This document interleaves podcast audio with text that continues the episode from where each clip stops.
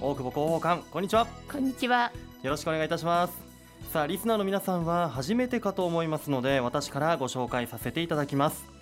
え広報官という役職は大久保さん宇都宮市のこう市政情報について広く周知する役職ということでよろしいでしょうか？はいそうですね。まさに PR にはうってつけの役職ですよね。えそれではこれからよろしくお願いいたします。よろしくお願いいたしますさて大久保広報官まだまだね暑い日が続いていますけどあと数日でもう9月もう夏も終わりに近づいています。この夏はいかがでしたでしょうか？そうですね。ラジオをお聞きの皆様と同じくステイホーム自宅で過ごすことが多い夏でした、はい、暑い日が続いたので体がバテないようにエアコンでこまめに温度調節していました。あそうですか。ちなみにこう好みの設定温度ってありますか？えーと、私はあんまり体が冷えるのが嫌なので、はい、29度ぐらいですかね。結構高めなんですね。そうなんです。あこうエコにもつながるかもしれませんね。ありがとうございます。いや本当ね今年はこう夏休みの短縮やオンライン規制とかで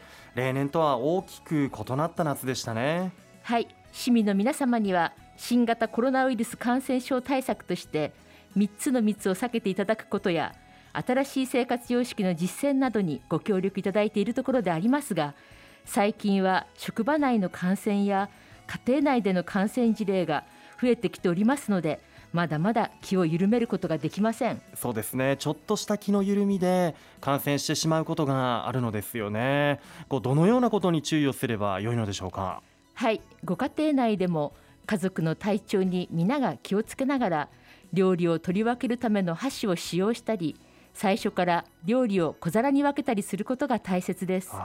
また職場においてはロッカーやドアノブなどの共用部分の消毒や定期的な換気も効果的ですし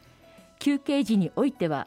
マスクの外しての会話はなるべく控えるようにお願いいたします。はい。本当ね日々の暮らしにおける注意が大切ですよね。注意といえばこちらも。1人10万円が給付される国の特別定額給付金の申請期限。8月31日まででしたよね。はい。宇都宮市では特別定額給付金の未申請の世帯に対しまして7月中旬に申請を促す通知をお送りしました、はい、8月20日現在の状況では対象世帯の98.3%、23万3000世帯への給付が完了しましたが、まだ3900世帯の方が申請をなさっておりません。特別給付金の申し込み締め切りは今月末となっておりますので、8月31日月曜日までに申請していただきますようお願いいたします。はい。もう期日が迫っています、えー、特別定額給付金について詳しくは特別定額給付金コールセンター。電話688の8340 688の8340へお問い合わせください。さて新型コロナウイルス感染症私たちの日常生活を本当変えてしまいましたが経済への影響も大きいですよね。本当そうですね。新型コロナウイルス感染症につきましては今後も事業者や市民の皆様に感染予防策の周知を図るとともに経済対策も行っていかなくてはなりません。現在宇都宮市では市内の中小企業の皆様を支援するため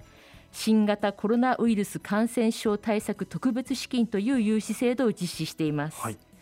この融資制度は市内に事業所などがあり引き続き1年以上今の事業を営んでいる中小企業者で新型コロナウイルス感染症の影響により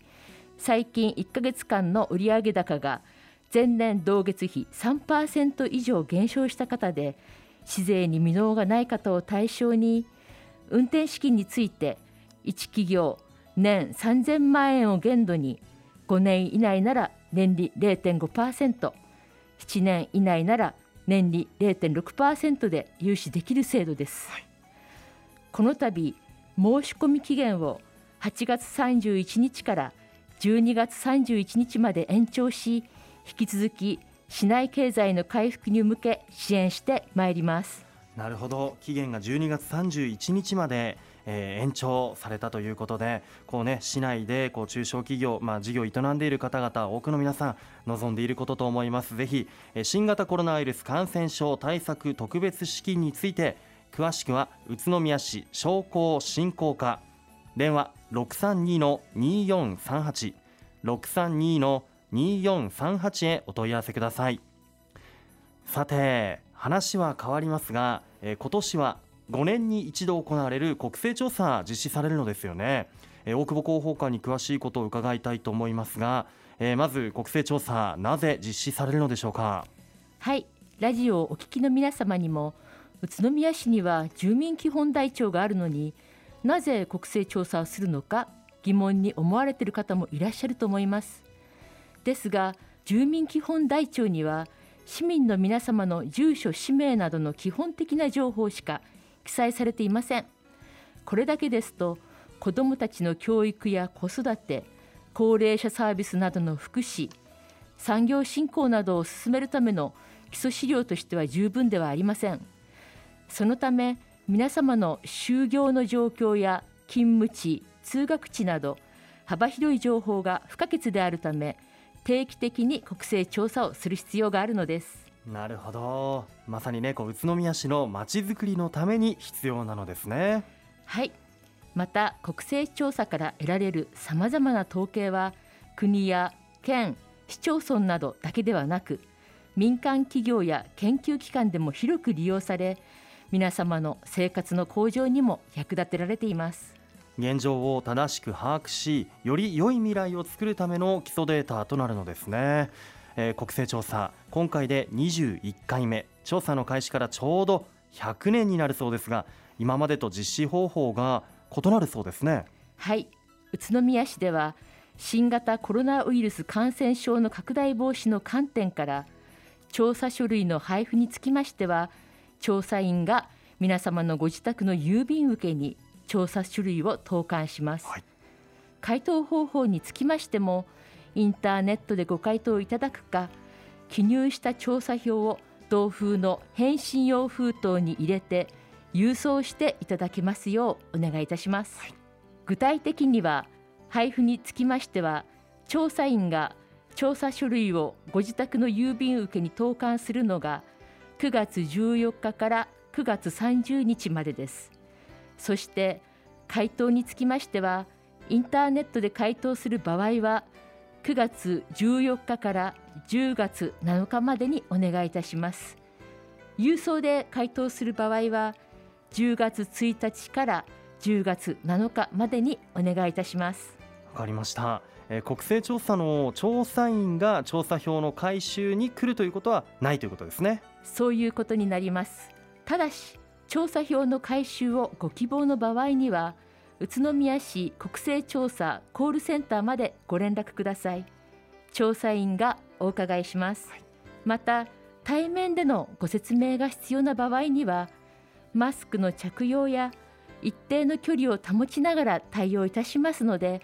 ご理解とご協力をお願いいたします。わかりました。調査員の方とは電話でのやり取りになるのでしょうか？いいえ国勢調査のために調査員がご自宅にお電話することは基本的にはありません。電話で世帯の家族構成などを聞かれた場合は調査員になりすました語り調査の可能性がありますので十分お気をつけてください、はい、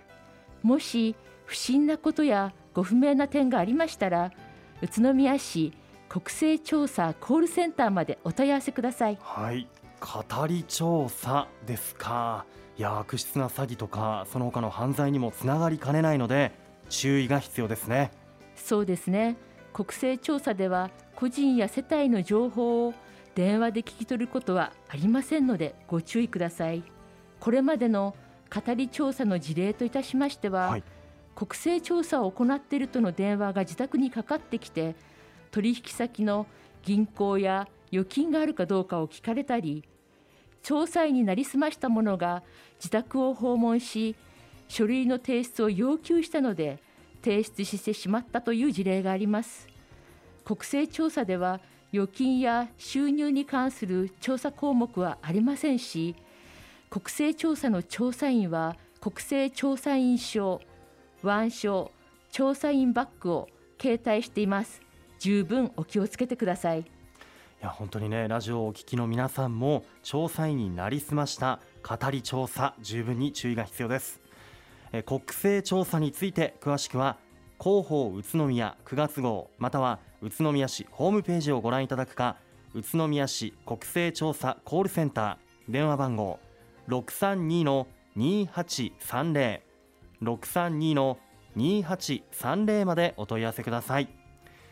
本日の出演は大久保敦子広報官でした。どうもありがとうございました。ありがとうございました。住めば愉快だ。宇都宮